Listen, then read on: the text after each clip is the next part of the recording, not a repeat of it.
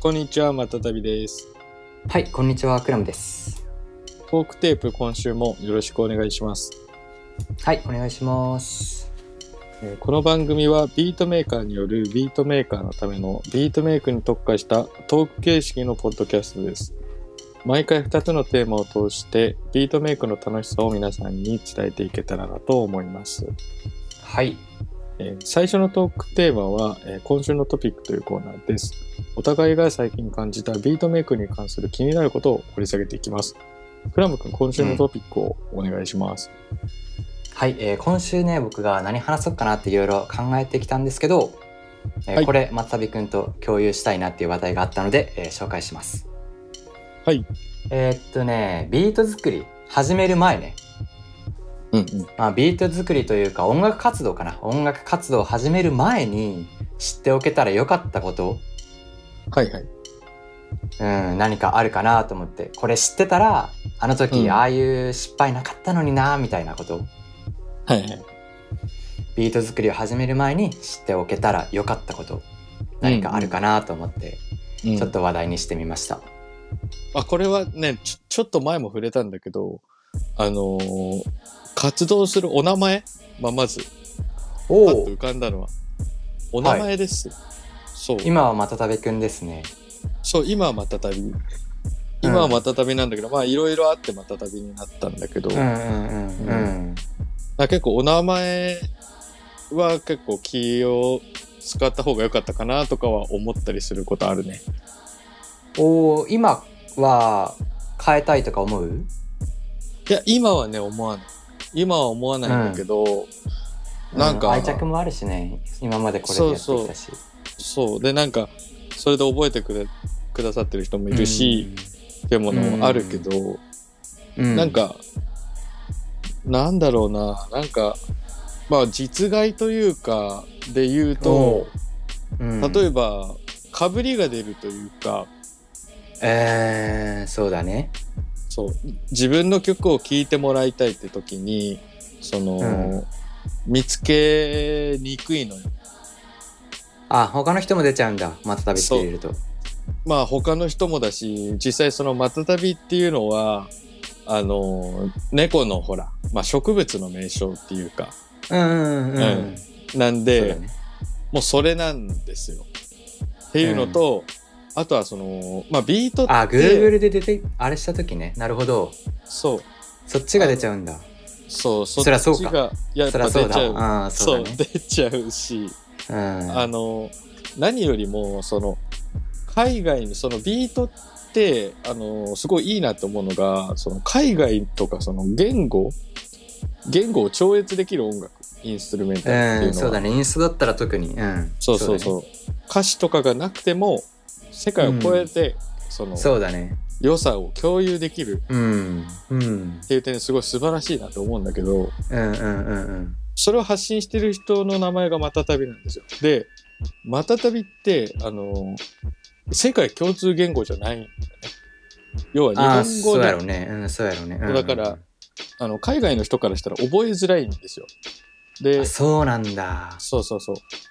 で、それをね、痛感した出来事があって、それはあの、ピート・ロック &CL スムースっていう人のライブを見に行った時に、うんうのんうん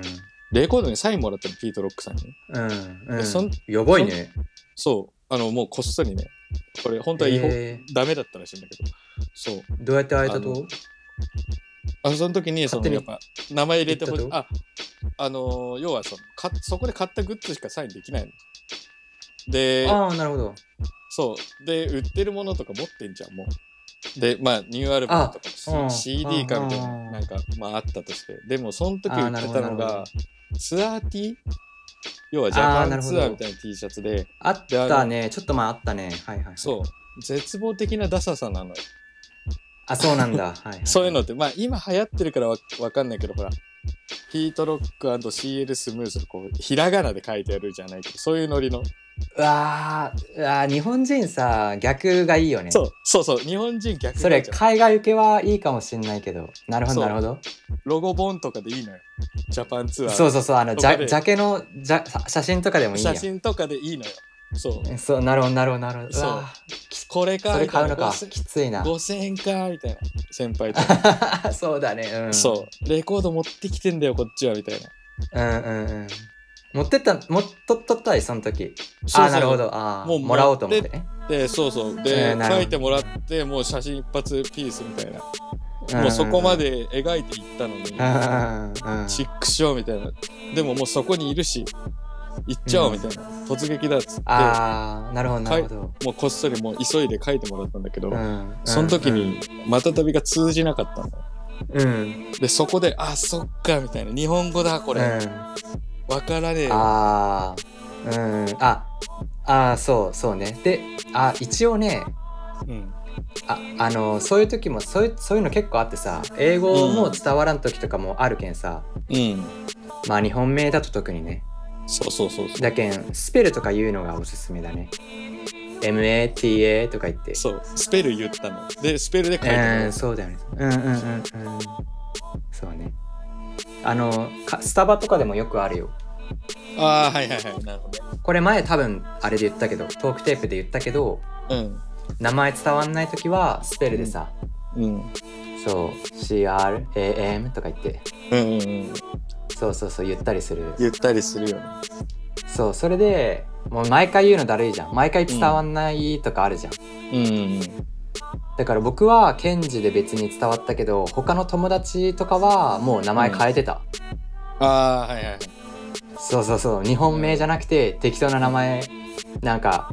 ジョンとか言ってじゃああそうそうねそうねそうそうそうそうもうでまあ分かればいいけんさジョンス、うんジョンさんってうんうん呼ばれるけんさ、うんその時にあ自分だなって言ってコーヒー受け取りに行けばいいけんさうんうんうんうんもうジョンジョンにしてたね友達とかも、そうそうそう。うんだからなんか、であそそれうでかさ名前があれかそう、名前があれだから、まあ、そこで痛感し,、うんそうねて、で、例えばそのレーベルからなんかリリース海外、オファーが来ましたとか。でもう、ずっと名前間違われるの。うんなるほど、マタビとか。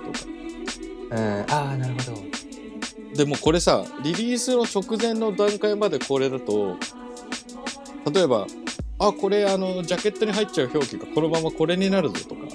うんうんそういう不安が起きたりとかあとは普通にもうそれで覚えられちゃったら普通に検索も引っかかんないのよそうだねそうまあ自分の文字列的にもギリギリあの出てくるんだけどそう、うん本当地雷が多分あるそうやって探すと、う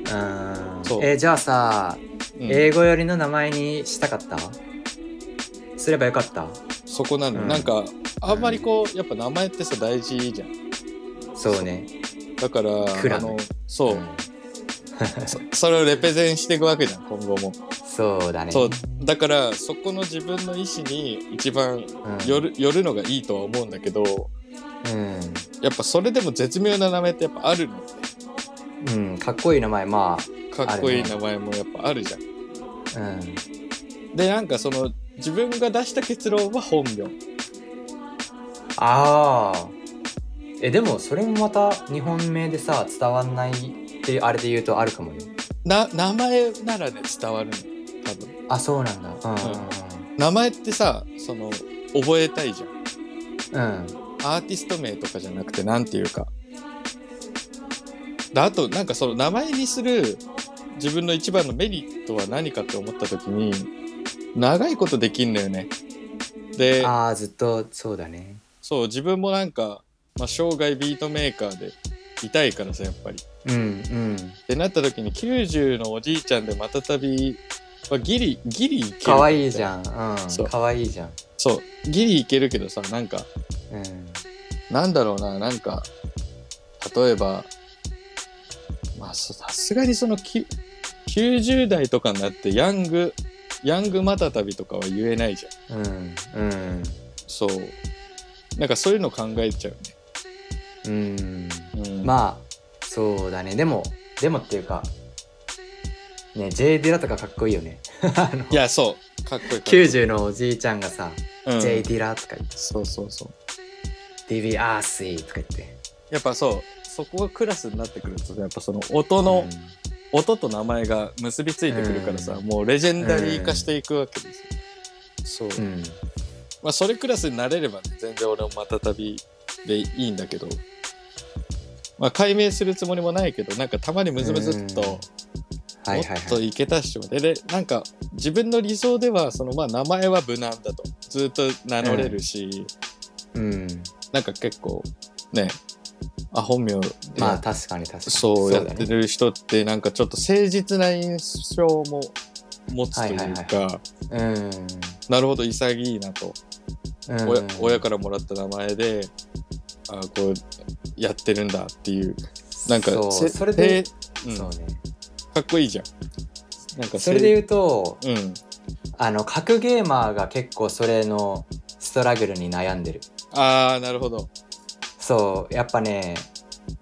今活躍してる若い人がうんあの当時はさやっぱ子供でさ例えば中学生とかうんでやり始めて、うんで大会出らない出たいけんさはいはいまあ中学生のノリでふざけ名前とかでさ大会出て、うんそれで勝ってその名前が定着してで有名になっていくっていうのが結構格ゲーあってさあ昔の人ねあうんでその時の名前で今後悔してる人はめちゃくちゃいるっ ぽいああいるんだね面白い名前とかうんえっとなんか下ネタの名前 とかそうそれで、えっと、解解明してる人結構いるよえー、そうだよねレッドブルにスポンサードされてなんねそういう名前とかやったらまずいじゃんいやそそうよそうよそうそうそうそうよそれでうん迷ってる人とかもいたりするうん。ねでそんな中、でだってうん、そうその本名で活動してきた人もいてうん、よかったねみたいな話を結構みんなしたりしてるそっかそこでねうそうそうそうそうんうんうんそれいつ上り詰めるかわかんないからね。いやしかもあの何そのその時中学生の時とかってプロゲーマーとかなかったけんさ、その、うんうん上りえっと上り詰めて金稼ぐとかも考えてなかったわけようん。うん、そうだよね。そんな中でうん。ねえ そのえっと面白い名前とかつけるってなるとうん。ねえん真面目な名前っていうよりもね面白い名前でこうなんか、まあ、しかもさそれ名前つけたら、あその名前呼ばれるけんさ次は何、何々さんとか言っうて、んで会場笑い取れたりするわけよねその時だけはいはいはい。そうやけんさまあ中学生だし、うん。えーここで面白いことを適当に名前変えとこうっつってそれが、それで優勝しちゃってみたいなうん。うんとかはあるっぽいなるほどね。うんまあやっぱはものを始める時って自分がそこまで上達するって思ったりせんけんさうん。ね えまあ軽乗りでつけるよねいや、そうそうそう。そうなのよ。やっぱ軽乗りなんだよね。では、いいつかこう、まあわかるわコロッと変えていくのは絶対いいいいっていうか、やっていいことだと思うんだけど、うんなんかやっぱこう、かっこいい名前見ると、ああ、なんだこの人、いいなーみたいな。うん僕名前変えるとしたらさうん。あの2つの名前がいいわ2つっていうかああ、組み合わフせ。ライフライアナキンとかいやあーじゃああわか分かれてるやつフライアナキンとかなるほどな。 J ディラーとかはいはいはい。 2個の名前2個 の単語にしたいわああ、2個の単語だ。俺うん逆,、かっこいい逆にね、1つにしたい。あ1個がいいんだい1個でなんかちょっとこう、うん、うん、い言いたくなるのがいい。ああなるほどね言いやすいねそうそうそう。ポモうとんか、うんうんうんうんペイとか、なんかそういう名前にしたいんですよ。あ短くしたいってことそれこそ自分ヒットしなくなんないそれもなんか文字のあれやり方で変えるのよ。あー、うん特殊な読み方的な、そう。ただそれもこう、う絶妙というか、うん、あのめっちゃむずいじゃんこう書いときゃこう読めるよねみたいな。は多分そういうのってこうポンと浮かぶタイミングがあると思うんだよね。普段からアンテナ張ってれば あるかないやあるあ るあるああるある。なんかその、うん名前とか文字列見てさアハ体験することとかない、うわこの、うんないかなこのこの店このな結構そのななんだろうなその喫茶店の名前とか見るのとか好きでうんうんこう散歩とかしててさこう十字路、ま曲がった角に喫茶店角っこってとことかがあったりとかしてああうんうん最最高だなみたいななんかそういうこう、うんあはっとくるようななんかそういうネーミングセンスが名前が良あればかったうん、うん、名前が良かったいうん、や気に入ってるけどねうまだん多分まさびくんまあでも僕もう言いまくってまさびくんって そうでしょそうで しょうんうんうんこれが急になんかジェームズジェームズ太郎とかなんかそういう名前になっちゃったらうさ、んどうすりゃいいのってなある逆かっこいい系の名前だったらさうんおどうしたとってなるね ああなるほどなんかふんわり系の名前うんだったら合いそああそうそうそうそうううんふんわり系にしたいふんわり系いいじゃんうんふんわり系だったらなんか老いぼれになっててもさなんかそんなにうんえでもそれだったらマサビくんも一緒じゃんのジャンルじゃないマサビも一緒のジャンルじゃないまあふんわり系でふんわり系だけうどんでも世界共通語じゃないからそのうんふんわり感があねー伝わりづらいねえでもペイとかもさうん擬音的な感じになってあんま伝わりづらいんじゃないそうだから浮かんでないのそれが今俺のああなるほどなるほどそうはいはいはいはいそれは多分世界でうだからただちょっとちょっと戻るとその名前名前をっていうのも、名前を使うっていうのも一個の手なんだけど例えば、あのビッグネーム出すとしたらハハリー細野ってさ、ん、ほ細野晴臣っていうあの日本を代表するベーシストの人もこう変名でハリー名細前野、変えてんのなんかハリー細野っていう名義のアルバムもあったりとかすするから、おへえあそうなんれだも春臣でハリーで細野でしょかっこいいみたいな、へえまあ、そういう名前の文字りとかできたらさもっと渋いけどねうんああなるどほどねうん、ちょっと自分の名前だとむずいかなっていう感じがなるほどなるほどそうそうそうそうへえなんかそういうのがあるといいなとか思うね、うんそれはまああまずそうだねパッと浮かぶ面でその自分がうんそうビビートメイク音楽活動を始める上でああなるほどなるほど、うん、失敗したなって思うとことかね、はいはいはいはいはいはいはいだからまあこれから始めようと思ってる人に言えるのはなんかこうキャッチーでこううんけいろいろ検索とかしてみてダブりがなかったりとかそうね考えるのいいよねそうそうそうそよく考えるのもありかもねうそうそうよく考えてでサウンドクラウドとかバンドキャンプ始めて自分の名前をググった時にもうそれだけ出るみたいなそしたらもう行くっしょ、みんなうんうんなんかそれがすごい気持ちいいなと思うんううんそれが後悔かなはいう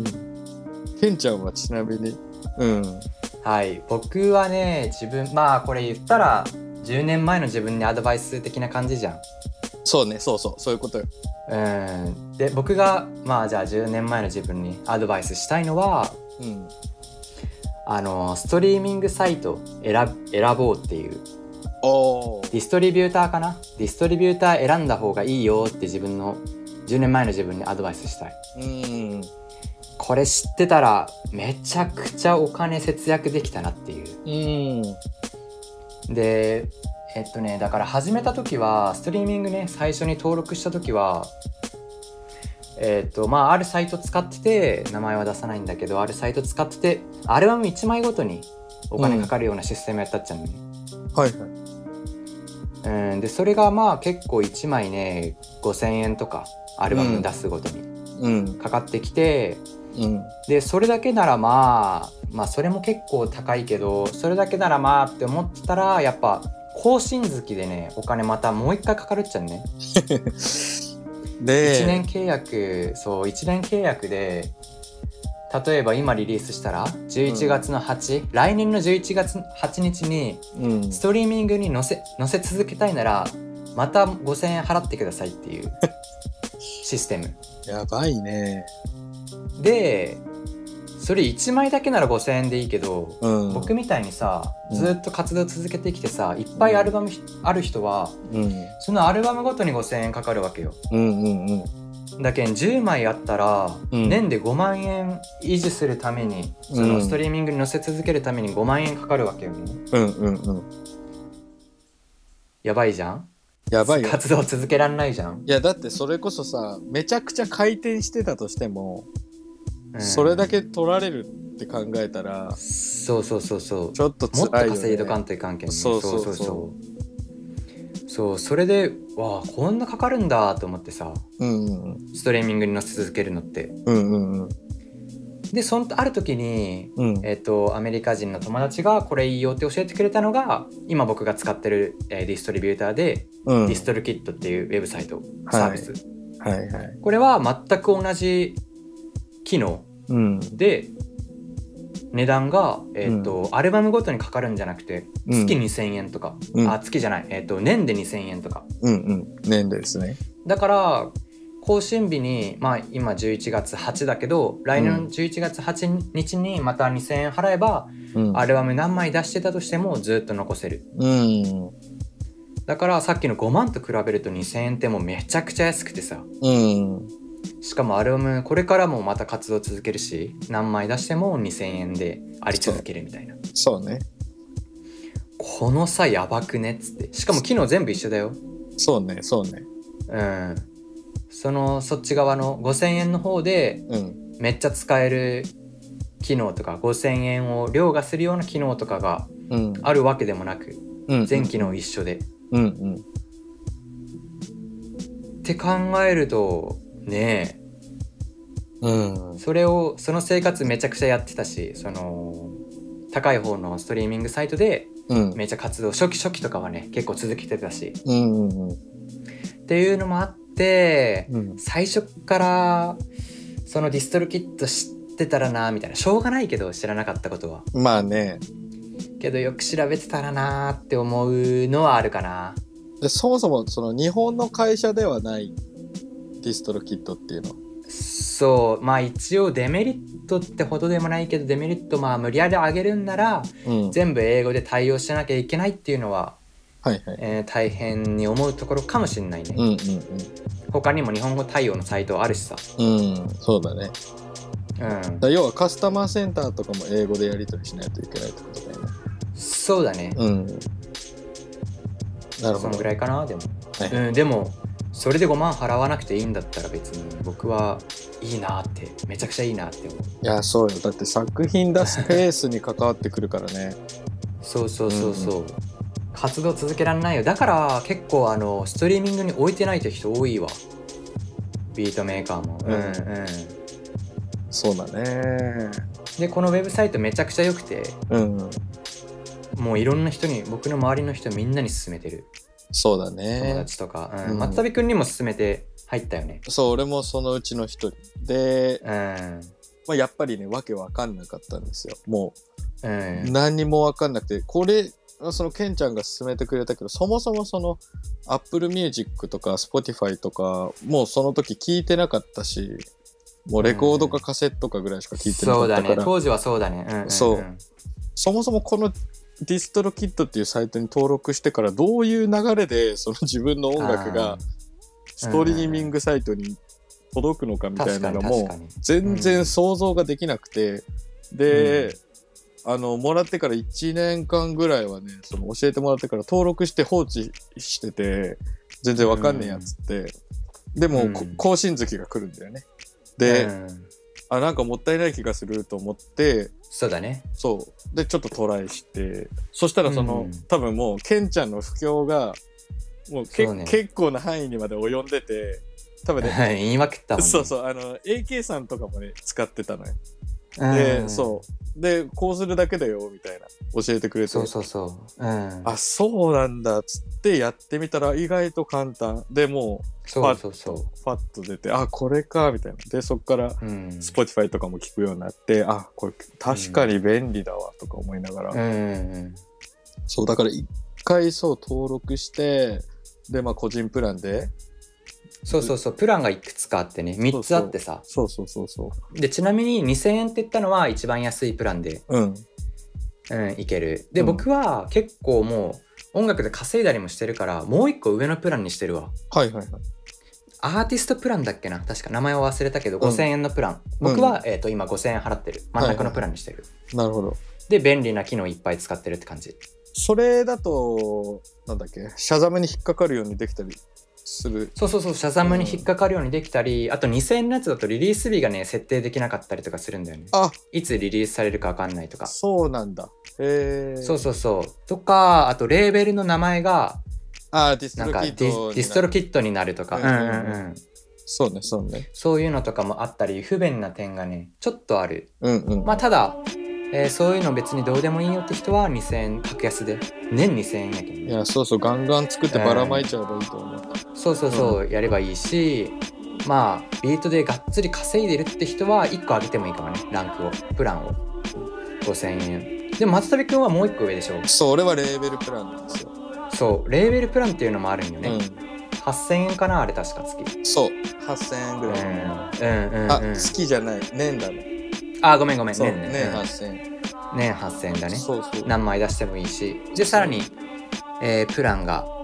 ちょっと話すと長くなるから、えー、と省くけどいいプランいいプランっていうかいい機能がいっぱいあるよねそう要はそのディストロキットのグレードってそのアーティスト名によって変わってくるのねそうだねそうで多分一番下のクラあ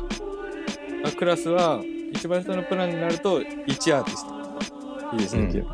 いで多分レーベルプランとかなるともっといろんな名前のアーティストそうがそリリースできてそうレーベルがやる用のやつやけんねそうそうそうそううんあたたびとかクラムとかもリリースできそるうしそうそう、うん、さだまさしとかもいけるそうだねそううんま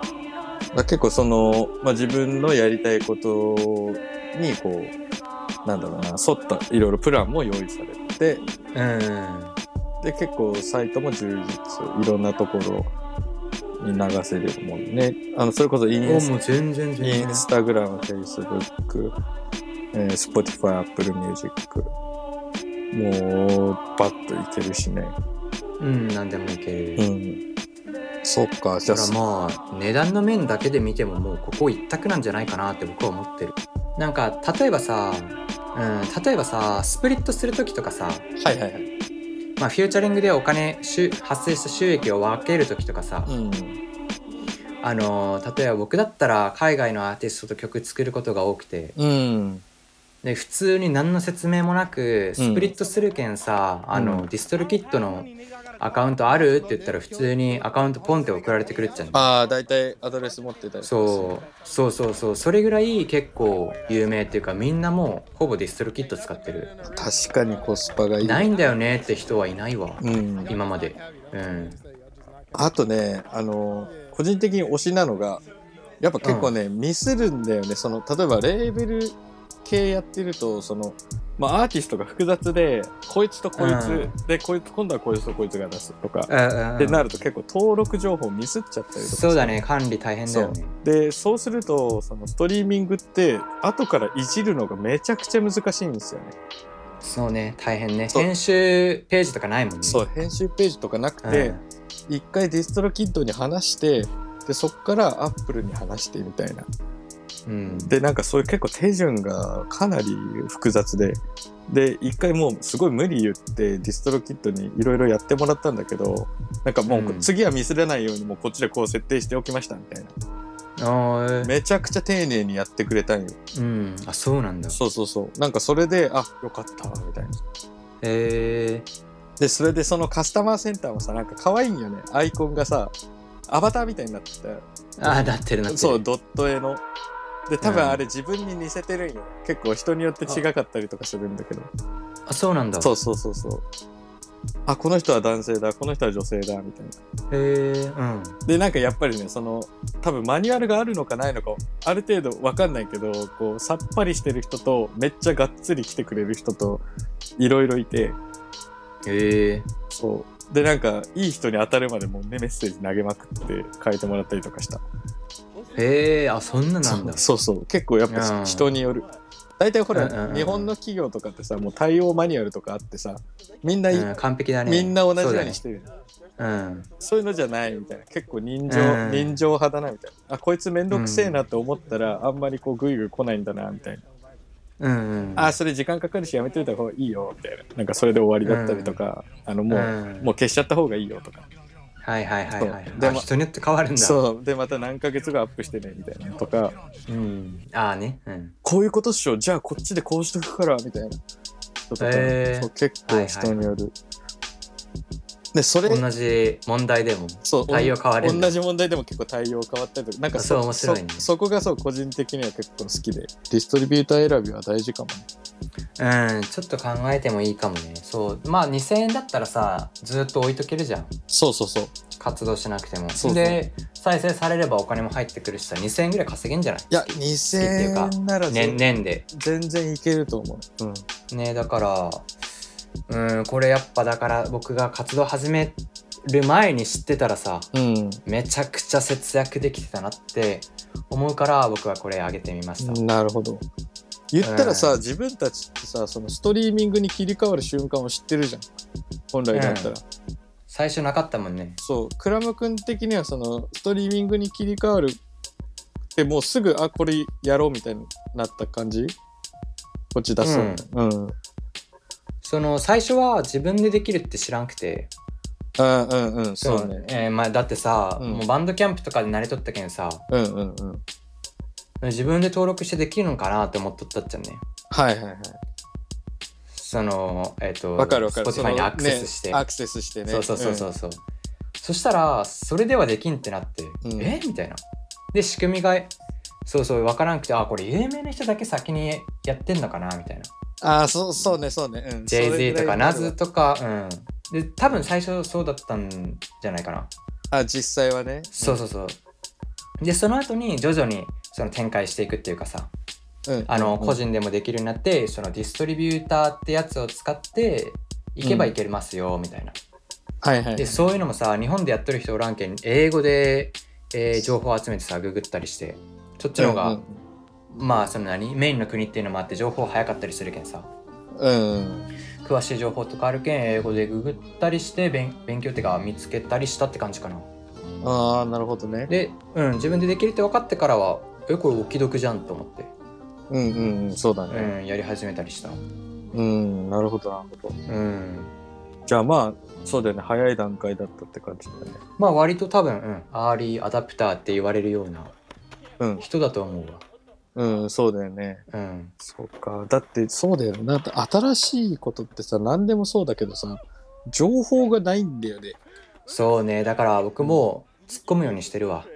うんいそいうだかね悪いか分からんけど新しいのはよかったらいいなみたいな感じうんそうだねまず突っ込んじゃうっていう、うんやってみてって感じやんないとそわうかんないね、うんうん、ディストロキットにしてもさこうそれこそ今ですらそんなに情報ないじゃんこの時どうしたらいいかみたいな、そうね英語だしねそう英語だしうんだからなんかそうそれも本当まだ未知なところは多いというか、うんまあ、実際そんな大きなトラブルになってないからあれだけどうんそうだからまだまだ使いようあるのかなとは思うよねうんまだ発掘しきれてないなんかサービスとかあるのかなとか実はうんなんか最近言われるのがそのハイレゾ配信できますよみたいなあーまあお金るねかかるっぽいけど、うんうんうんなんだけど、まあ、なんか中国系の配信サイトだけどはいはいはいはいなんかそうなんかどうせならそう高レートでね出したいからうんなんかちょっと興味はあったりとかするけどねうんなんかやっぱり、うんうん、主要どころはまだやってないみたいな、うんあとあのあれあるじゃんピッチってあるじゃんああはいはいはい、えっ、とプレイリストにこれ僕の曲載せてくださいってお願いするやつうん、お願いあれの文章を書い書くサポートのサービスとかもあるよおーおーあディストロキットが書いてくれるってことあディストロキットじゃなくて他のウェブサービスだけどやばいねうんあけどそれは一応効果がないって今なってる 悲しいうん一応サービスはある終わっお金払っ終てわっそう手伝ってくれるんだけど入れてもらえるような文章を書くっていうたああなるほどねけど一応今はね、うん、それはあんまり効果がないってなってるや あっぱるんだけどねあれあれって何なんだろうねそのわかんないけどさ人間が見てんのかねあ見てないって今なってるあそでえやばいっとだから嘘ついてるってなってるねえっと Spotify はうん。あの文文章でさ回答ってのはこれ一人人が一つ一つ聞いて選んでるプレイリストですって、ああ、うん。公公式で書かれとっちゃけど、うん。ああのインスタグラムでねあのバラされたっちゃん、内部内部の人わかのん、ないけど、うん、ちょっとこう飲み屋でポロッと言っちゃったみたいな。アイリいッやシュバーで。あのもうあの何 AI でやってますみたいなああ、なそるうほど、そうね。そうそう AI で選んでますみたいなのが出てストーリーではいはいはい。あなんかダークサイドオブプレイリストみたいなそんな感じあ、の、はいはい。ああ、ほらね、つってね。そうそれでだからあの、えーあれ一生懸命書いてもって感じの、えっ、となんか YouTube の解説サイトとかめちゃくちゃある、ああ、そうなんだ。うん、でそういうのさ全部英語なんだよねうんうんうんうん。そうだからそっかまあそのカナダ行っててよかったなっていうこういう情報をあー早く知れるっていう、そうだよね。ーうんそういうのとかみめっちゃ見て研究したりしてるえー、面白いうね。んそう、そのピッチっていう機能は、その自分が推したい曲を、こう、キュレーターに売り込むことができるんですよね。うん例えばビートだったら、これはあのヒップホップのビートで、こういう曲だぜ、みたいなのを、こう、文章を書いて送ると。で、それが、こう、ある、ある一定の審査を通って、でかいプレイリストに入ると。そういう仕組みの補助みたいなやつだよね。そうん、でなんかあのー自分たちの出したさそのルーパーっていうアうルバム、クうんクラム君と出したであれのピッチを自分のレーベルから出したんでうんピッチをあのーまたたびが担当させてもらったんだけどでその時もね俺結構いい文章を書いたつもりだったのようんでもあそうその時なんて書いたか言おうかな言わあ言っていい言っていいんじゃないえ面白いけんけんちゃんに言ったっけいやわかんないいやなんかねそのルーパーでその「コーヒーブレイク・ウィズ・ヒム」っていう曲自分のビートをそのピッチに出して出させてもらった時にあの要はそのあの曲ってそのクラム君とあの一緒にカフェ行ってた時カフェ行ってこのトークテープみたいな話をしていた時の記録の曲みたいなうん結構裏テーマがあって、うんででまあ自分が引っ越すからあのその時の心情を込めましたみたいなう。ん思い出を曲にしました的なそう思い出を曲にしましたみたいな、うんそういうのを書いたのようんでもうほんとそれだけ書いたのそういうあエピソードだけ、うんはでこれは大事な友達でみたいないはいはい書いて そしたらそのまあしばらくしてからけけんちゃんからあ「なんかプレイリストあ入入っっててるけるどよってうんうんそうで俺のところには多分通知が来たのか来てないのかちょっと全然見つからなかったんだけど確かに入ってあメールで多分ね来てるはずうんでもなんか見つからなくてでも確かに入っててで結構大きいプレイリストに入って、うんままあ、なんかそれなりに嬉しかっ嬉しくてあなるほどあこれは文章に書いたこととこうあ刺さったんだなってあ刺さったんだな人 にとか人にこのエモい感じ刺さったなっつってそうこうんの自分の気持ちが刺さったんだなみたいなうんそうそしたら思ってえーえーえー今聞いたら AI だったってオチ それがそう AI だったってその あ人工知能に刺さったんだなみたいあな,、うんなんかまあパパパって選ばれて入っただけでしたそうまあまあまあうんわかんないけどどういうあれの見た目してんのかそのうんピーストロキッドの AI かうんあ Spotify の AI かうん面白いねでもそそうね面白いねまあだからでも良くなっていくと思うけどねやっぱ今さインターネットであのー何でも、まあ、悪いことって表に出てくるけんさああそっかもう企業も、うリーん、悪いことできんけんさクされちゃってうんだから人集めるためにはねいいこととか便利なこととか、うんうんうんうんプラスのことをやって人集める方が、えー、とお金も動くけんもうだからストリーミングサイトもいい方向に進むしか道は残ってないって感じでどんどん良くなっていくと思うよ。うん、そうだねうん、まああとなんかストリーミングやってて思うのが、まあ、自分もあんまできてないからなんなんだけどとにかく数を出すことが大事だなって思うねなんかプレイリスト云々よりも、そなうんかだね数だ、うん、数を出した方が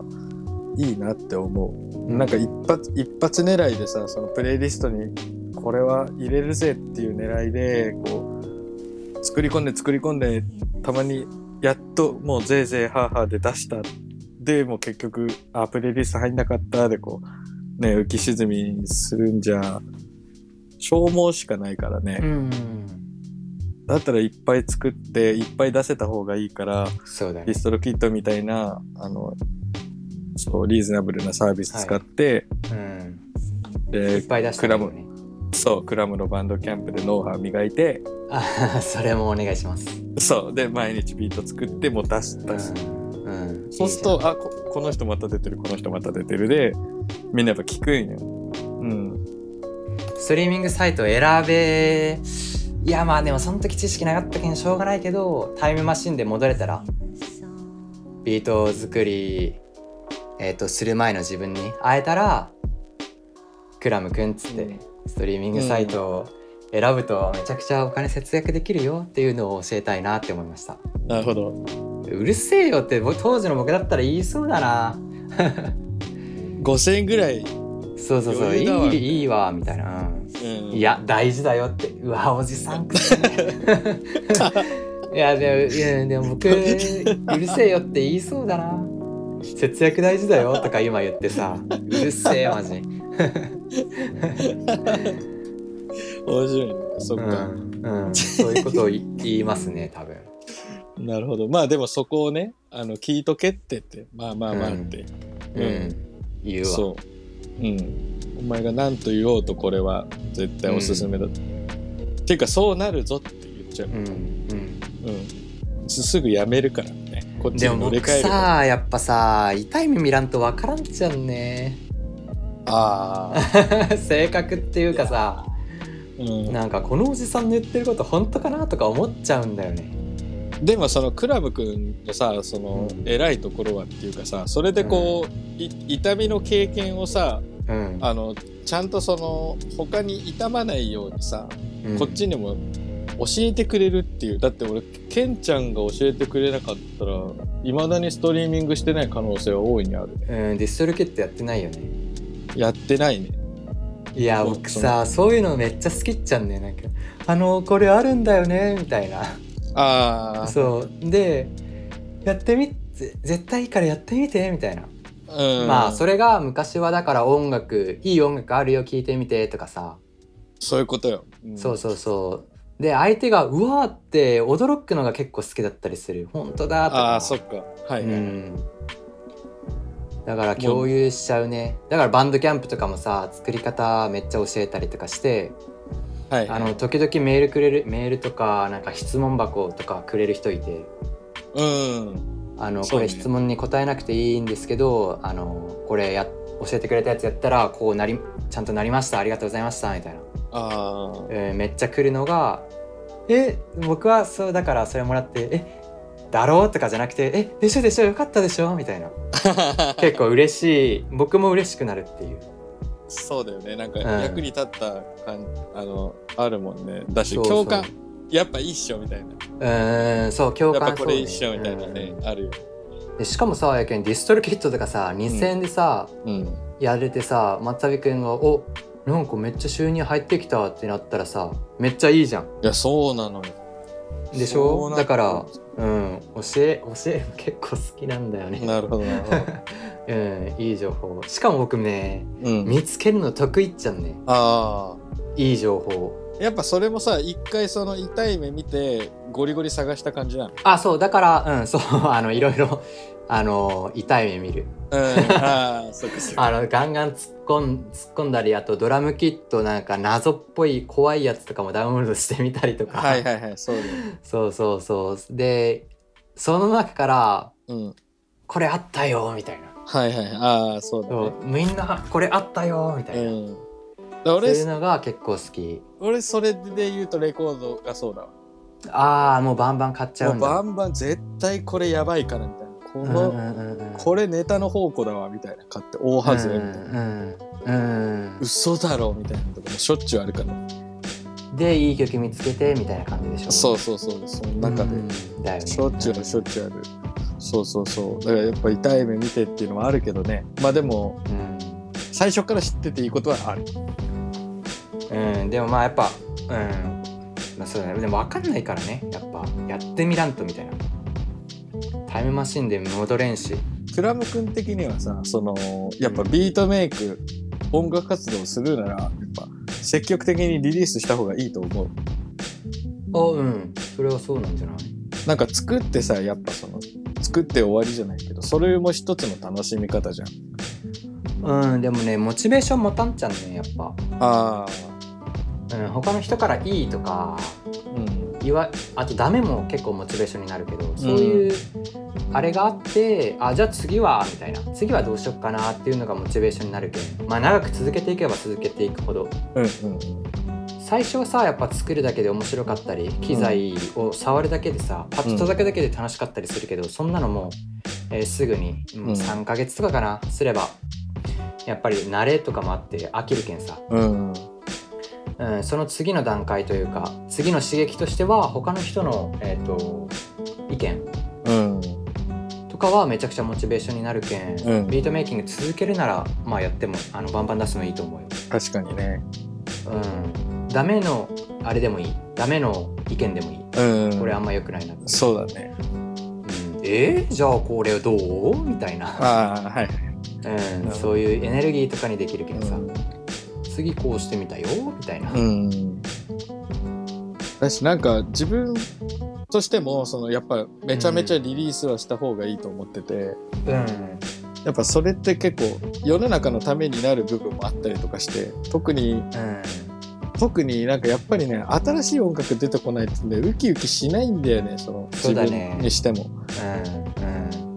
でなんかそれがさいっぱいもうどんどんどんどん世界中から出てくる状況っていうのが自分はすごい好ましいと思っててうんうんストリーミングやばいよねだから、いやそうそうもう誰で も誰でもできるからうんそうんでも作ったらもう出す出してあのもうそうね俺はもういろんな音楽が聴きたいもうビートもそうだしねそえ前ちょっと前マジ怖いのがさううんレコードとか CD じゃないと発表できんやったのバリ怖くいなやいそうなんですよめちゃくちゃ金かかるじゃん、うんかなりハードル高かったと思ねえ、ううんん、作るのはね MPC1 個あればいいかもしんないけどうね、うんそうそうそうそう そうだから今はマジありがてえよ Spotify あのもう AI でも何でもいいけん あの存続してくださいそうだね。なんか、 ううん、まい形で残ってるといいよね。Spotify。うん、僕も超応援してるよ結構批判してる人多いけどねうん。僕は超応援してるまあその稼ぐ側やけんかもしれんけどねどっちかというと Spotify 寄りの人仕事やけんさうん、そうだそっね。ち寄りの意見かもしんないけど超応援してるわうん。いや、なんか俺も、こう、やんややんや言いながら感謝はしてる感じかな。 そうだよね,、うん。もっとちょっ言と、ってお金入ってくるしねそうそうそう、もっとね、いろいろ頑張ってほしいところあるけど、はい、そう。そうですね。じゃあ、まあ、このトピックは、えっ、と、はい、そんな感じかそんな感じですね。はいじゃあ、自分のトピック。次行こうかう。うん。はいはいはいえっ、と、私のトピックは、えっ、と、うんまあその自分たちってそのビートメイクを始めて、まあ、10年近く経つわけですよね。そう気づいたねらもう立つねそうんでなんかビートメイクをその自分たちが始めた頃と今でなんか変わったこと、うん自分のこととかその周りの状況でなんか変わったことあるかなと思ってなんかふ,、うんふと思ったんでクラブ君に聞いてみたいなと思いました。はうん、僕はね映画見るのが仕事になったねいはいはい。ああなるほど。うんうん、それまでは普通に楽しむために映画見たりしとったっちゃけどうん。今は映画見るのがもう仕事になってるああはい。どういうことかっていうと僕映画から結構インスピレーション受けたりとかするけんさうん例えば映画の、えー、と僕が僕は悪役好きとかやったりするけん悪い人、うんだから悪役とかかっこいい悪役が出てくる映画とか見てインスピレーション受けてうん。その悪役をビートで表現したらどういう感じかなみたいなああ。姑息な感じなのか賢い感じなのかパワーで押し切る系の悪役なのかとか言ってうんうんそうそれのネタ集めのために映画を見ることがめちゃくちゃ多くて Netflix も超使ってるんだけどうんうんでそれがねもう仕事に直結する要するにビートメイキングに直結するって意味で映画見るのが仕事になったのは変わったなって思ったああなるほどもうね映画見たくない時も見てるそれはそのビートに落とし込むって意味で映画を見るってことそう、えーうん、ビートのネタ探しかなテーマ探しああテーマ探しねサン,、物質的なサンプリングとかじゃなくてサンプリングではうんうんうん、どういう雰囲気のビートとかアルバムにしよっかなって時になくて映画がめちゃくちゃ使えるでやっぱりうんうん映画見てない時うんはビート作れん、 ああもうそれぐらいなんだうん、もうなんか何のアイディアなもなしに機材あれを触ってうんうビートドラム打ってとかだといいビートできないーんなるほどねいやこういうビートを作りたいなっていうこういう悪役をビートにしたいなってやつがあるともう結構作れるうーんだからもう映画さっき言ったけど見たくない時とかもうんあの見るようにしてあれあのさうんめっちゃ疲れるっちゃうねそういう見方すると考ああそうでしょえながら楽しみながらポテトチップスとコーラ飲んで見とうわけじゃないけんさ、うんまあ見てもいいんやけどうんそのどうやってビートに使い落とし込めるかなって考えながら見たりするっちゃうねうんだけん、えっと、めっちゃ疲れる見た後2時間でもね疲れるようんもうだって自分は結構映画見ないんですよ見れないんですうよ、んうん疲れ疲れちゃう映像の刺激とかがあの濃ゆくてうん基本的に映画は疲れちゃうけどその仕事にするって目線で見たら確かに体力削りそうだねうん、うん、まあいいいいって思う人もいるかもねその映画好きな人は「おいいな映画見んの仕事かよいいな」ああそうだねうんうんでまあもともとまあ僕映画好きやけんさうんうんそういいっちゃけどその気分が乗った時はさもうめちゃくちゃ楽しいよ、うんうんあとはいい悪役が出てくる映画とか、あうん、けどえっ、とこれどうかなって映画も一応見たりするんじゃんねーうんあのひょんなことからアイデア思いついたりするけんさうん例えば僕は悪役好きだけど恋愛の映画とかもめっちゃ見るし、うん、あああの「ノッティングヒルの恋人」っていうやつとかすごい良かったああなんかああえーまあ要するにこう恋人っていうか、えー、と恋愛映画も見たりするっちゃね悪役出てこんっちゃけどさ、出てこないんだそ恋愛映画うんうんあまあ出てくるやつもあるけど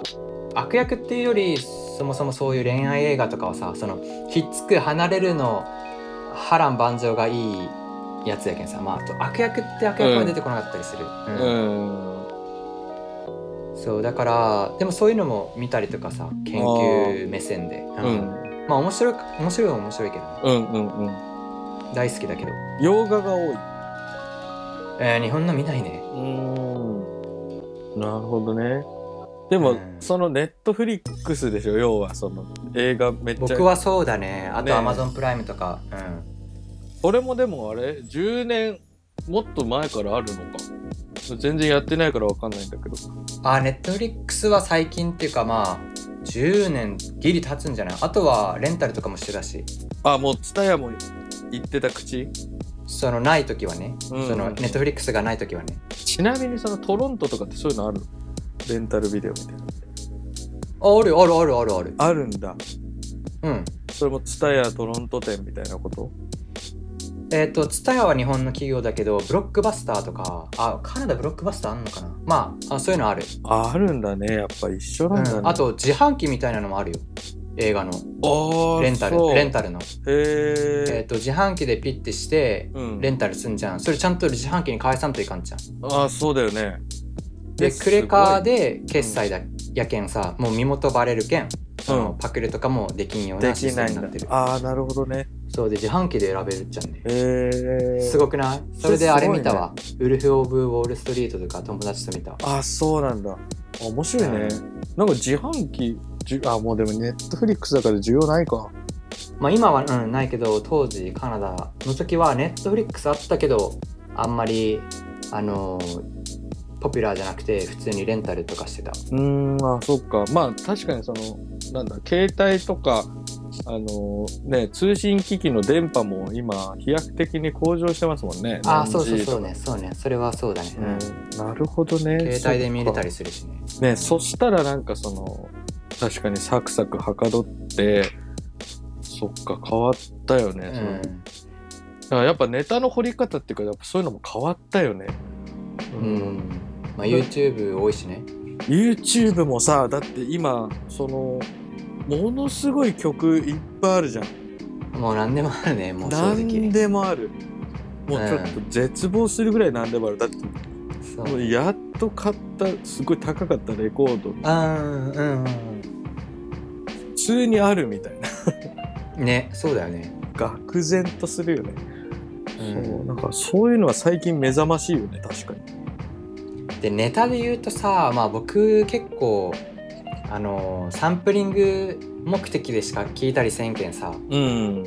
その音質とかどうでもよくてうん例えばもう音をバリバリに汚したりわざと汚したりするけんさ、うんうんもう MP3 だろうが何でもいいわけよ、うん僕からしたらそうねそれよりも曲数ある方が嬉しいみたいなはいはい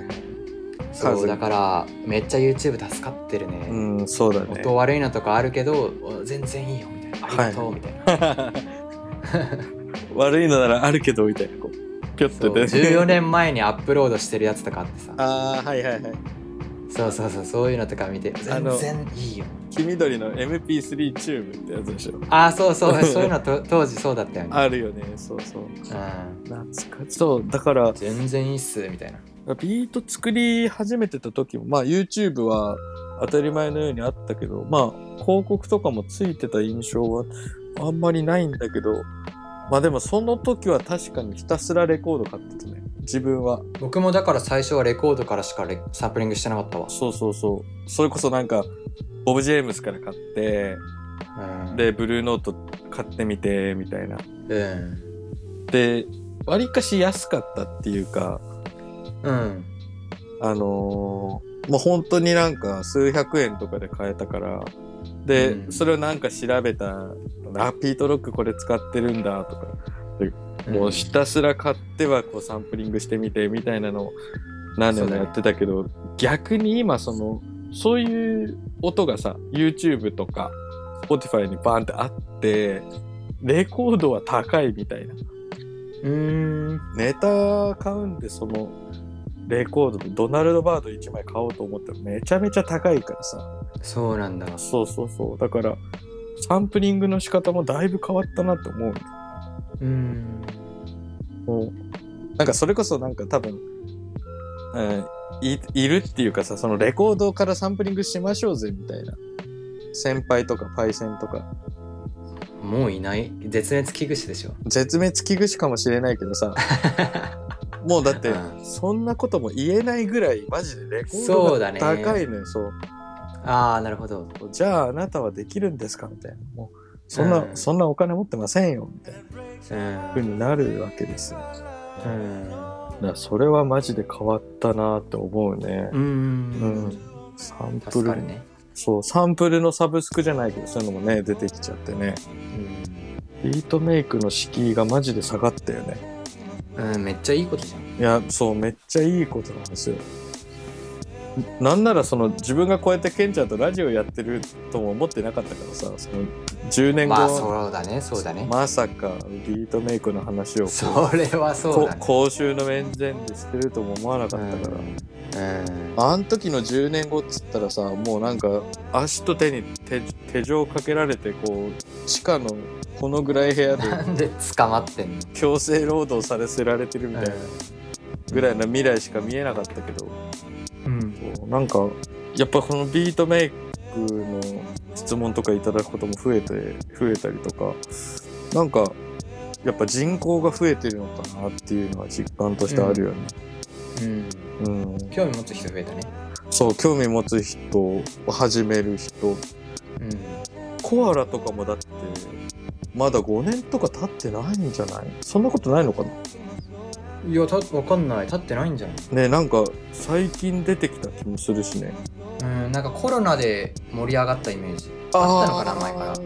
らあイメージねわかんないよああったかもしんないようんでもそれあるんじゃないだって俺も家いるじゃんうん家いるしねでなんか始めようっつってうんコアラのアプリ入れたのも最近だからねうそうん多分去年とかだからうん、僕もでもそんなもんだようんそれでこう、まあダウ持ってたらねうんそうだねうんでもまさかあんなにできると思わなかったからこうああなるなるほどなるほどそうそうアプリでねそうそうそうおもちゃぐらいなのかなって感覚だったけど、うん確かに確かにそうおもちゃ感覚でこんなに本格的に作れるのかみたいなうんうん技術の進歩を感じたねねすごいねあれコンプ感とか超すごいしねあ本当にすごいすごいね すごいよねすあれごいなんかす 3on3 みたいそうそうあのち程よく荒いよねうんあの感じとかがやっぱすごいだから敷居が下がってるよねビートメイクはそのさっき話したさ、うんそのリリースに関してもディストロキットに登録してで年うにん2,000円払ってアルバム作ってで作るソフトはコアラとかでもいいわけでしょそうそうそうそうそそううそれでしかも結構本格的なやこうつね作れ戦えるしるからっていう、うん考えたらかなりそのビートメイクの敷居って多分いい意味で下がってるんだよねいやいいうんいいすげえいいうよん、あこれは10年前考えられなかったなマジで何してたんだろう駆けずり回ってたからねまあそれこそうんイベントとかもさやっぱりアンダーグラウンドではそのビートのイベントってすごいあったけど東京ではうん今だったらそのヒップホップのパーティーとかになるとビートライブってなんかどっかにあったりとかすするじゃんだからなんか、うんい結構その市民権得てきたなっていううんライブのアクトの一部としてさビートライブってものうんそうがね入ったイベントも増えてきてるイメージが、だかうんあるねうんうんら多分 SB404 とかもさ目につく機会が増えて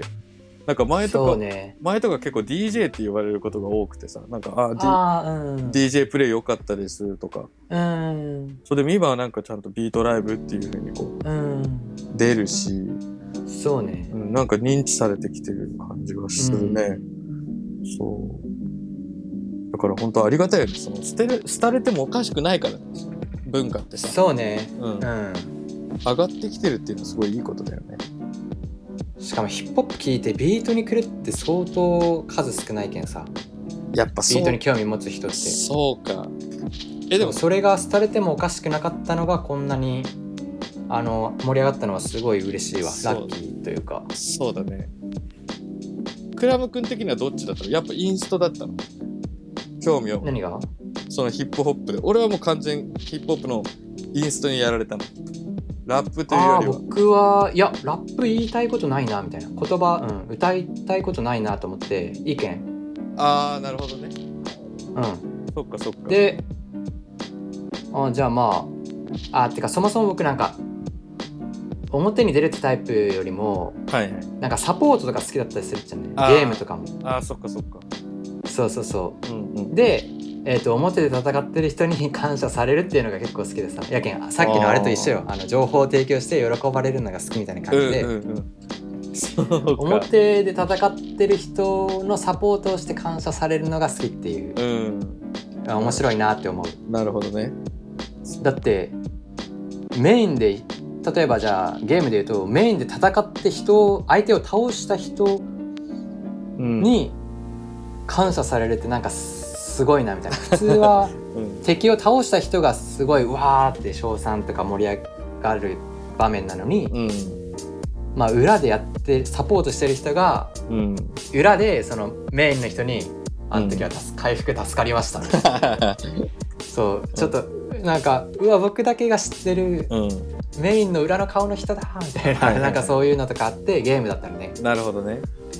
そうそういうのでなんかやっぱそういう気質なんだと思う、うんだから裏方結構好きだったりうん、うん、うん。してる、影の功労者みたいなとこあるからね、ビートメイク。えーそういう美学といそううかそうそうそうあるあだる。から僕もなんかかっこいいビート作ってうん。でラッパーの人に「こういうかっこいい剣がありますよ」みたいなあーなるほど僕自分のこと武器商人って思っててあー、あーいいね、それ。こういう剣がありますよみたいな、うん。この剣は両刃でどっちで切っても相手をスパッと一瞬で切れますとか言ってあーでこっちの剣はあの裏の刃に毒塗ってある んで振り回す時は自分にうんあの毒の液がかからないように気をつけてくださいでも相手にあうんの相手の、えっと鎧を当たるだけで溶かすことができるんでこれ使えた ら使うのむずいけど、うん使えたら強いですよみたいな、はいはいはい。でそれは何意味してるか意味してるかっていうと僕のスイングしたビートはいはいはい。あ乗るのむずいけど、うんあなたが乗れるならめちゃくちゃかっこよくなりますよみたいあ。な、はいはい。そういうことね。そうそういうなんか自分をまあゲームみたいに例えるの結構好きで僕は武器商人の職業でビうんートメーカーやってる、うん。なるほどね。まあだから上級者じゃないと使いこなせないんでね。そそうう僕のビートはど毒がついてたり、うん。めちゃくちゃ重かったり、うん特徴はめっちゃあるんあってうん。使いづらいんだけど、うん。使えたらめちゃくちゃ強いよみたいなはいはいはい。でそれを唯一唯一というか乗りこなしてるのがイスギさんとか、うんベスさんとかうん。コンセプトジャクソンあのと人たか。ちはそうそうフライアナキンとか、スキルがあって力もあるから、うん。毒の制御毒がのついた剣の制御もうまいし、うん。めちゃくちゃ重い剣も振れるし、うん二股になってる剣とかもうまく扱えるみたいな、はいはいはい。僕はそうだねそういう、うん、武器商人のクラブです。なるほど。ああ、武器商人うだからか。だからか。っていう。んなんかえ映画見てそうでしょうん映画好きそうな人だしゲーム好きな人っぽいでしょ僕そうそうだね。もうストーリーできてうんそうる。いう、うん、そういうあれでなんかやってる武器商人してるあのもうすっごい暗い路地入ってでそうそうそう知ってる人しか僕に会えないんだよね見たことないドアのノックみたいな、うん香港キーっつってそううもうちょっとしかまず開かないみたいですんそうしかもあの電気じゃなくてろうそくろうそくでねそうそうそう ろうそく普段で何石して井んさだんとか来るんだよね、うん来るね来いや普段はだから武器作ってんだよ るうん武器作ってアイディア試してこのそうそうそうこの毒いいなっつって、うんやばいねその危ない殺し屋と連絡取ってあの、うんいい毒ないですかって はいはいはいそうそうそうそういうのやったりしてるだそのコミュニティがあるんでしょある程度その、うんそケンちゃうんのあだから僕のあのコミュニティはだから武器商人になりたい人を育ててうんそうだよねる そうこの剣の使い作り方はみたいなこの要火はの温度でみたいな要はそこにそのすごい優秀な鍛冶職人もそのディスコードの中にいてでそうそうそさらうにその毒のスペシャリストもいたりとかするからね。ウそうィーメン、ウあとィーメンで。僕は剣作ってるけどハンマーの鍛冶職人とかいたりねああ、なるほどね。そうそうそうそういういろんな人タイプの、えー、と火を使う鍛冶職人が武器作る人が僕の、えーえークラムタイプビートのサブスクメンバーにはめちゃくちゃいるい、や、そうだねな。相うん当、それは確かにめっちゃ共感。はい、皆さんすごい、プロ、プロ、なんていうか、その、どうとぞ、特化してるよね。うんうん、僕の秘密基地分かる方はあのどうぞそうね、ちょっと入り口がね、あの、わかりづらいところにあるけそど。そうなんだよあの特定のあの合言葉とかも言わないといけないしそうそう罠もいっぱいあるし そうそうそう。うん、知る人としか知らない場所にあるしそうそうそうそう。お気でもをつけてどうぞ入ったら入ったで、わけわかんない自負動画で溢れてるみたいな。 いいじゃん、うん、そう。どこでみんな見つけてくるんだって思うけどね。う自負もディグってんだとか思うけど。ん、そう。そんな感じですね。まあなんはいか、僕はだから、うんまあ話しとんだけど映画とか見るのとかがちょちゃんと仕事につ仕なげ事につながったっていう感じ。うん、まあうんそうだねうん。まあ人口爆増ですね。そのビートメイク来てます、皆さん。ガンガンやってガンガンリリースしましょうっていう感じですね。盛り上げていきましょうっていうふうに思いました。はい。じゃあ次のコーナーに行ってみましょうか。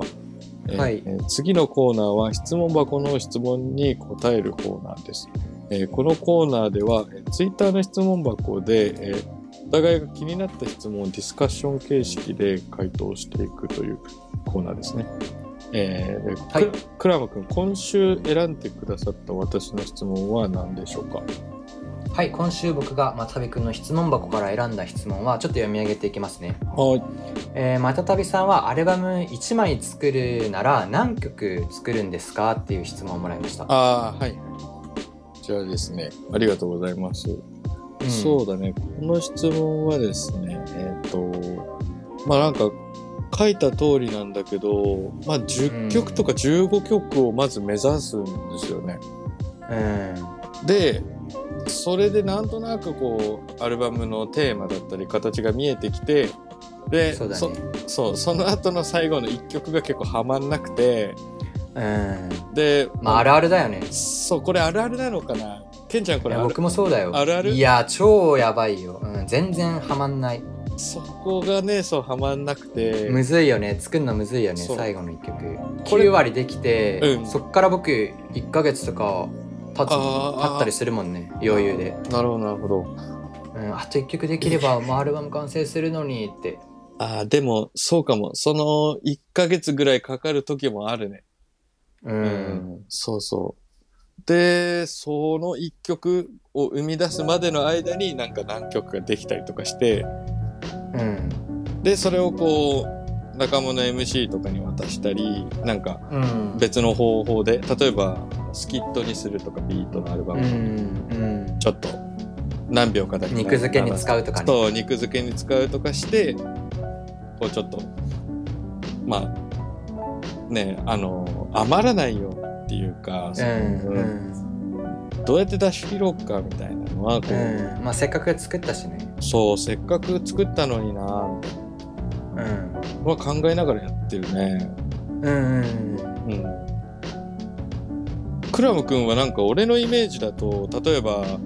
あのもう毎日作ってるからなんかその中からススッとピックするタイプなのかなと思ったけどやっぱりあそうだねあでもそういう感じなんうんで大体だから100曲ぐらい作る100曲かかるかかっちゃうああなるほどねはい自分が納得するようなアルバムっていう単位の、えー作品作るんだったらう100曲ぐらいはやっぱかかっちゃうねん、トータルその最後の1ペースできないできないとかいうのも含めて100ぐらいかななるほどあじゃあまあ常にやっぱストックはもう切れてない感じなんだうわもうね物はめちゃくちゃある物よはめちゃくちゃあるってことだもんねだって100のうちのアルバムに入れるの10とか10とかだもんねそうそうそうだから90とかはあるっちゃあるようん、だ逆うにんそれで言うとそれがすごく自分は理想的だなと思ってて、うんその何かしら玉が欲しい時があるんですよでも、うんうんそれがねないとやっぱ作られ生み出さないといけないからあのああもう常に生み出さんとない状況そうってやるそうそうそうそう、うんうんでもこう自分はこう作ったのからどんどんどんどんこう出していっちゃうからいつもないんだよね、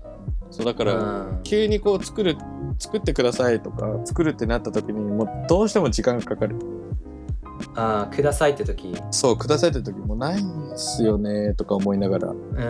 ん、でも僕もその90ってそんな世に出せるようなレベルのやつじゃないよ実験に失敗したやつとかさ、ああ、なるほどね。そっかそっか。うん、全部が全部かっこいいってわけではないからアルバムに合わないとかっていうよりかっこよくないから入れ失敗したから入れないとかだからなるほど、なるほど。僕も使えるやつは別に限られてるって感じかな一緒だと思うよくださいって言われたらあるやつあるやつっていうか、うんリリースしたやつのかっこいいやつあげるかうんう新しいやつじゃあ作るってなると結構かかりますよみたいな感じになっちゃう。ん、やっぱそっか。なんうか、ん、やっぱあるね、そのストック問題ってやっぱあるね。あるあるある。うん、その、なんでかある。なんでかわかんないけど、溜まっていくプロジェクトファイルっていうか、うん、うんそうだね。なんか捨てきれないというか、あるね、そういうの。思っうん、まあ、こう変えないといけないのかな、これも考え方。どうなんだろう。え、でもそう例いえう、ば、そういうビートってさ、その、ケンちゃん、その、10曲出しましたって、あとその90はどっか捨てちゃったりはしない。ああ、てか、捨てるっていうか、ハードディスクの墓場に行くね。あ、やっぱ墓場がある。ハードディスク、その2テラのハードディスクがあって、その墓場に一応詰めてる。だ要はなんかその、めちゃくちゃ深い、深いさ、バケツだったとしたら、その、そこの方にひらひらひらーってこう、ひらひらひらーって落ちていくイメージ。そうだね、うん。うん。なるほど。あ、じゃあまあ、あ完でも全、抹消はしないんだ。うん。あの、てか、それがつ、それ使えるときいつかっていうと、そのビート作っとうときっちゃんね。あビートっていうか、アルバムほうほうほう。要するにその聞き直してあ次ここ悪かったけんこうしようとかっていう指標にするためにわざわざ失敗作でも書き出して、えっと、リスト化しとっちゃけどあじゃあそれを聞くことが逆に多かったりするその失敗作お全然聞くようんだどこが悪かったか分かんないからああなるほどでだけんプロジェクトが終わったらその、えー2テラのハードディスク墓場に行行くっていう感じうんなるほどねうん要はそのエンマ様クラブってエンマ様がいてそうそうそうそうあの90人いるんですけどあのさばいていただけますでしょうかって この者たちはあの成仏できなかったんですけどうんうんうんうんでもうめんどくさいから全員2テラの墓場行きじゃっつって それって感じかな、うん、 うん映画っぽいねあ僕いつもこう考えてるわ、うんこういうなんかでもめちゃめちゃわかりやすいなるほどわかりやすいでしょいやめちゃうめんちゃそわうかだりそやうすいそうそうそういう感じだよ、うんなるほどだなんかそのあれだよねその iMac のゴミ箱だと弱いよねうん、てか重くなるけんさパソコンだとそう重くなるしねそうだからあ似てるのハードディスク買ってそっちに入れてるわ2テラの墓場っていうのがなんか永遠の闇っていうかその雲の糸でも垂れてこない と 登れない感じがあるよねそうそなうそうるそほうどだからえでもディラとかもこんな感じなんじゃないの今なくなっても新しいアルバムボンボン出てるのはまあ要は墓場があったっしょ墓場があったとは思う、フロッピーが何百枚もあんじゃないそのうそうそうそういうことだと思で雲の糸が垂れてきて、うんお母さんピックとかさうそうお母さんピックのアルバムとかあんじゃんあるねうんマデュークプロデュースとかプピロデューックみたいなそうだねそうそうそうまあねでもそっかなるほどねあじゃあがっつり墓場を用意しとくっていうのもありかうーんまあなんうん完全に消すのはもったいないんじゃないなるほどあじゃあ俺てっきり完全に消してるのかなと思ったけど逆にその墓場があるいんだやね一応うんだってさ2テラの今ハードディスクとか1万円で買えたりするしさああそっかそっかで2テラビートの容量なんてめちゃくちゃちっちゃいけんさワブでもそうねそうねそうねまあ別に1個あればてか今1個でさうん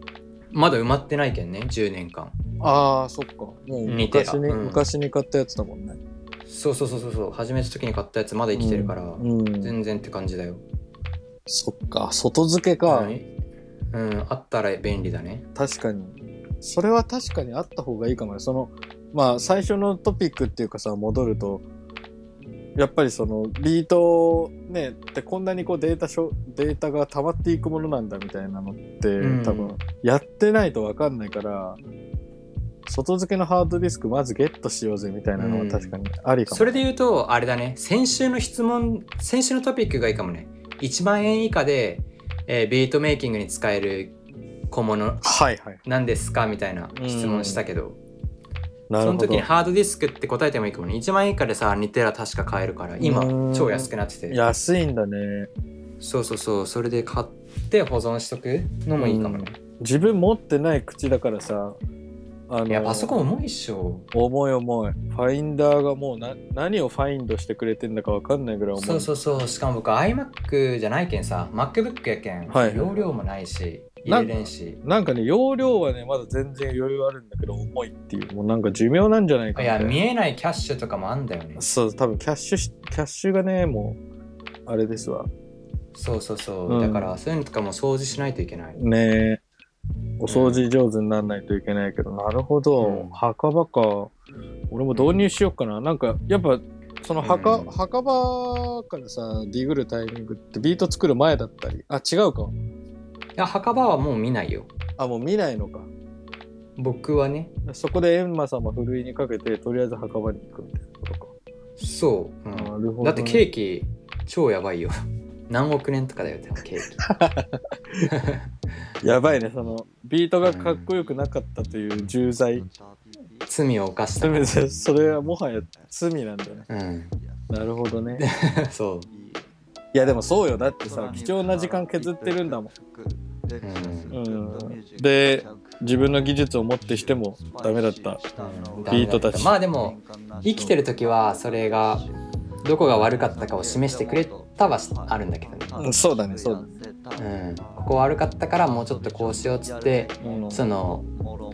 閻魔様免れた10人が出たけんさあーそうだけに歌ったそうだからまあいいことはちょっとしてるかもしれない反面教師でしょ。模範囚みたいな模範囚うん模範囚だよあの、キック、うんキックなりすぎの刑で。 そうそう投処獄された人に処さ俺れがたさ人が。グル ーブっつってずらしすぎたスネアの刑とかさまあいろいろあるわけよいろ、わかるわかる。俺もいいろいろあるわ。。いろいそうろあるだからそういう人を成仏させるためにもうん。墓はちゃんと作ってうんお参りしてるわベースで稼ぎの刑とかね。そうそうそうそういろいろあるね、確かに。あうんまああ確かにな。にそうなんだよね。え、あアルバム何枚あビート何曲作るかかそうそうそうアルバム1枚作れるのそそううだだかからら僕僕100 100曲曲かかるかなやっぱ結うん。だ局からルーパーの一つ時も。一つのプロジェクトでそうだよね。100ぐらいって言ってたもんね。うんでさ今10曲入れるって言ったけど6曲とかでもうもうなんか100になっちゃうね結局ああ、そっかそっか。要するに曲数に関係なく一つのプロジェクト100って感じになってるうん、EP を目指して作るって感じか。いそういう時も。 100を目指すって感じかなとりあえずあもう100作ったらなんかできるってああ、そういうことか。はいはいはい。そうそうそれが6なのか10なのかってだけであーうーん狙いは100って感じあー100って感じなるほど。うんやっぱその辺はやっぱ人によって違うね。俺、そうだねなんかそう、テーマありきで、ぽいぽい作るって感じだから。うんうんそううんまあ、あとはそのフィジカルにしたい時のことを想定したりはするね。うんそう。A 面、B 面。余裕あるあったりするもんね、うん、そうそうそうそう。で、それがあるかな、俺の場合は。うんそうそうだねなるほど。はい、じゃあちょっと私の方はいはかいはい質問の方なんですけど、えっ、と、はいクラムさんは、えーコード進行などで勉強されましたかまた曲を作るにあたって参考にした書籍等あれば教えてほしいですといはうご質問でございますね。はい僕はしてないですねはい。で理由はまあ面倒くさいからが9割なんだけどうんうん。面倒くせえ本読んで面倒くせえなみたいな、うんもうだって目の前に機材あるのにうんうん。そうね。 もううんでまあさっき前半でも言ったけど当たって砕けるの精神の人やけんさうんうんうん。まあとりあえずやってみて、まあ、うまくいかんのは承知でやってみて失敗したらどうやってどこをどうやって失敗したか見極めて、うん、えー修正してったらうまくいくかなみたはいいはい。な、うん、そういうノリで今まで10年間遠回りしながらやってきましたうん。なんかすごいこれ面白いなと思ったのがさ、その、うんあの、そう、全然その、もう当たって砕けろでさ、うんそう、体で覚えてやっていくっていうのうんが、すごい面白いなと思って、なんかまあうん自分も、要はさ、勉強してないんうんで、多分音楽ってそもそも作るのにこう、いろいろ決まり事があるはずなんだけど、そうだね全部数字であの説明できるよそう数学でそう、全部数学とかになってくるじゃん。そう、でも、なんか、そういうのを無視していい領域にあるのがビートだと思うのね。ビートも、その無視していい場所にいる領域の音楽だと思うから、うんだからもう、自由に、自由にやっちゃった方がいい気がするんだよね。うんそう。で、なんか、もうそれで自分の耳を鍛えるっていうかさ、うんなんかパそワー系だよねそう、結構パワー系だと思う。うんなんかそれぐらいそうパワーをしてるような曲が俺も好きというかあこれ突っ込んでんなみたいなうんうんそういう曲がなんかそのに人間らしさが出て好きというか、んうんなきんかきちっとしすぎてないっていう、そうそうそうきちっとしすぎてないっていうかうん、なんかえー、みたいなだから逆にその音楽をケチョンケチョンに学んでる人が聞いてあの頭悩ませるぐらいがちょうどいいっていうかうんこんなんでこれやりすぎこんなやってんだろうそうなんでこれこれ説明できないみたいな魅力ってあると思うんだよね、うんそうわけがわからないみたいなうんそう。それがね、面白くてね。ビートは。そうねうん。だから俺もね、勉強してないっすね。まあだ、あと作るの簡単っていうのもあるねビートは特にああ、そうだね。多分他のジャンルだとそうもいかないんじゃないあーそうだね。コード信号勉コード進行勉強してなんたら勉強してってやんないと一曲できないと思う多分はいはいはい。あでもビートはなんとなくささしかもサンプリングやけんさ、あ。うん。その作るのが簡単で一曲できちゃうからうん。あの学ぶよりも作るのが楽しくてそっちばっかみんなやっちゃうんじゃないはいはいはいはい。ああ、そうだね。うん、うん、でもなんか俺も、その、鍵盤とか、なんか家にあるからさ、うんこうたまにこう弾いたりして、こう、紙コードはねえものかみたいな。こう、うん見つけたり試したりするんだけど、もう無限だね。あの、まあマジでそうだね。組み合わせが無限すぎ、無限すぎて、うんあの、ある程度知っとくのもありだなとは思うんだけど、うん今のところその、偶然の一発を探すのがすごい楽しい。うんあ、来たーみたいな。でも、それ、うんそれ来たら、とりあえずサンプリングするみたいな。あとはもうこっちのもんみたいな。もう、うんサンプリングしちゃえみたいな。うんそう、そういう方法に今ハマってますね。それってさまたたびくんでは偶然だけどさうん。もうコード進行会では普通とかであるよねあるあるあるある。で、それだよがねさ、そう、調べたら、あ、あったみたいなのとかあってうんで、あ、うん自分が好きなのってこういうのなんだみたいな。逆にその、あーなるほど知っていくみたいなのがある。面白いねなるうほどんねそう。うん今なんか結構わかりやすいキップスとかがね、YouTube とか見るとあるからね。誰でもあできるるねうん勉強法みたいな。うんうんうんそう。でもなんか先それ見てからやるとね、なんかもう固まっちゃってね、なかなかなんかお勉強気分になっちゃって面白くないというか、そうね面白くないと続かんちゃんねそう一番やばいのがそう、それがね、やばい。うんなんかこねくりやっぱ回してやるっときてはる方が面白いそうそうそう、うん。そっちの方がねうんうん頭悩ませて自分なりの回答を見つけていく方がやっぱ楽しかったりするしねそう。で、なんかそれもさ、ミックスとかマスタリングにも言えると思っててさ、そうだねうん。なんか多分正解はあるんだよ正解はあって、で、なんかここの範囲をどうして、EQ は動作してみたいな、正解はあるけど、あの、その正解はあれど、その、一番信じた方がいいのはその自分の耳というか、うなんか自分がその、ん自どう分思うかだよねそう、どう思うかをこう研ぎ澄ました方がいいから。で例えばそれです、うん正解通りやってみてさ、全然微妙だったら、もうそれって自分の中では正解じゃないから、そう、全然鹿としていいとは思うんうんで、うんそう、そういうのはプロに任せればいいと思う。そのうんね、教科書通りのミキシングとかマスタリングは。うんうんそうで、なんかここの、で、クラム君が、そのダディケブのインタビューをその引用、ああ貼ったわそうあれすごいいいよいいっぽいね。で、なんか、それで起こしてくれてるの、これってダディ・ゲブが言ってたの例えば、あって EQ はかけすぎないようにしようとか。ああそうそうあの記事に書かれてるやつああ、そうなんだ。そう、これでコ,、うんコンプはかけながらビートを組もうとかも書いてあってさ、うんで、あ、これやってるわと思って、うんなんかちょっと安心したの。そうそうそうだから後からかけちゃう人とかいるっぽいんだよねその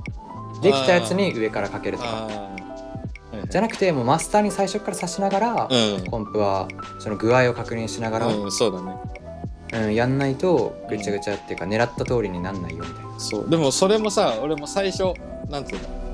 最初まあ、や分かんないよね最初はねそう分かんなくてうんそうだよやってそうてあだ後々こうなってじゃあダディケブもそうなんだとか思ったらあうんロ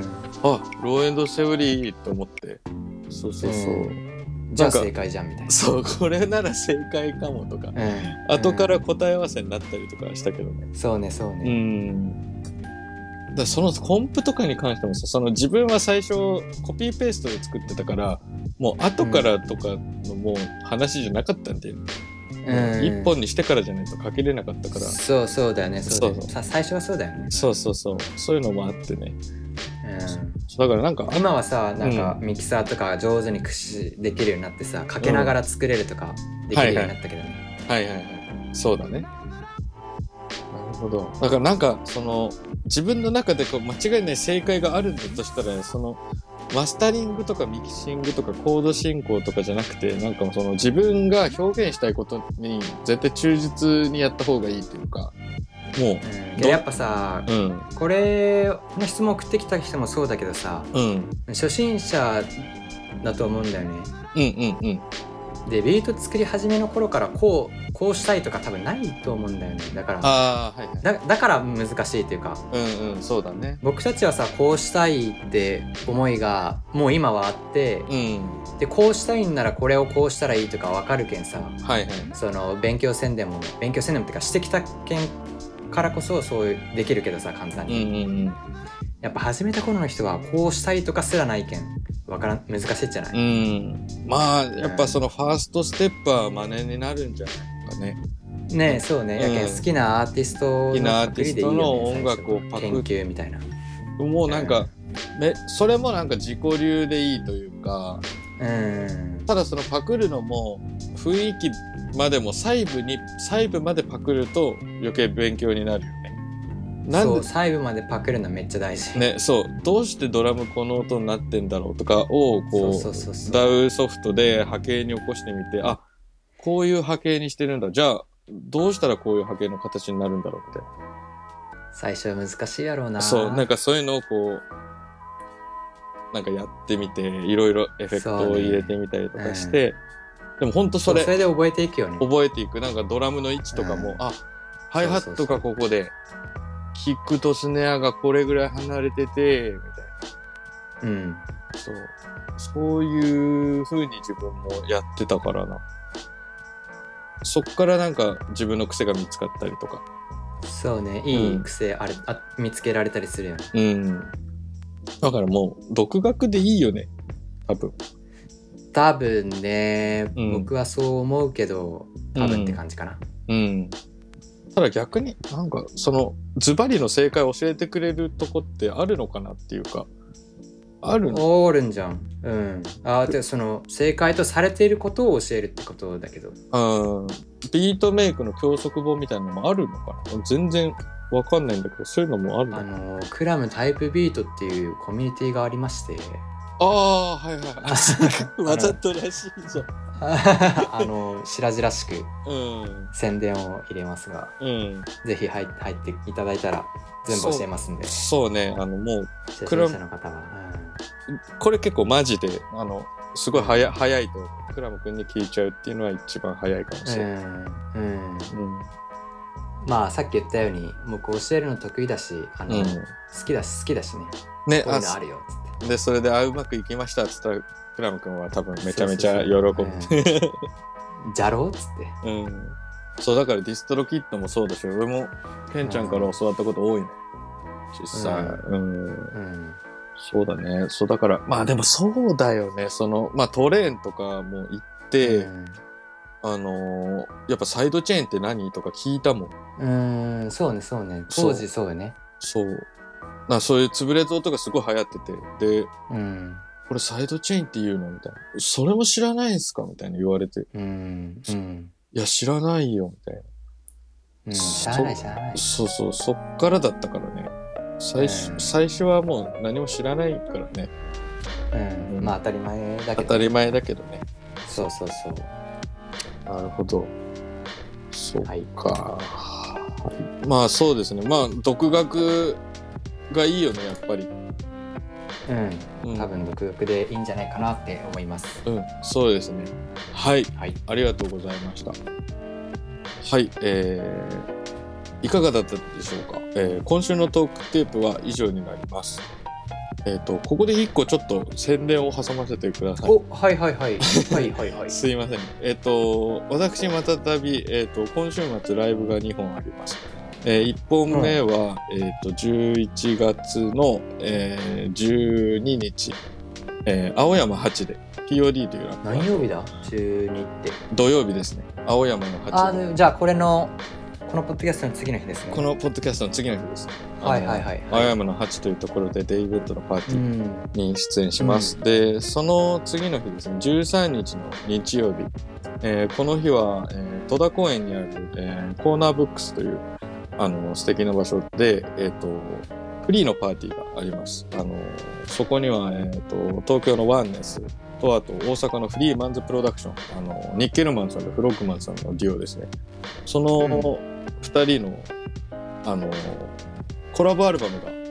もうすぐ発売になるんですけど、えーそのリリパ的な。その2人のライブが見れるでその日、うんその日にカセットテープと LP も発売されるということででエントランスフリーで私もビートライブしますで TMS から PODM のラモン・カストロも出ます、えーぜひ皆さん遊びに来てくださいっていう感じですはいはいすいません、宣伝でしたがえっ、と、はい、ぜひ関東関東だよね。そう、えー東京ですね、ぜひチェックしてみてくださはい、おい、近くの方はどうぞ。はい、ありがとうございます。では、今週のトークテープは以上ですね。うん。えービートの話してたら、えーワクワクしてきたんで、私たちはビートメイクに戻ります。皆さんも良い週末をお過ごしください。また来週のポッドキャストでお会いしましょう。バイバイ。バイバーイ。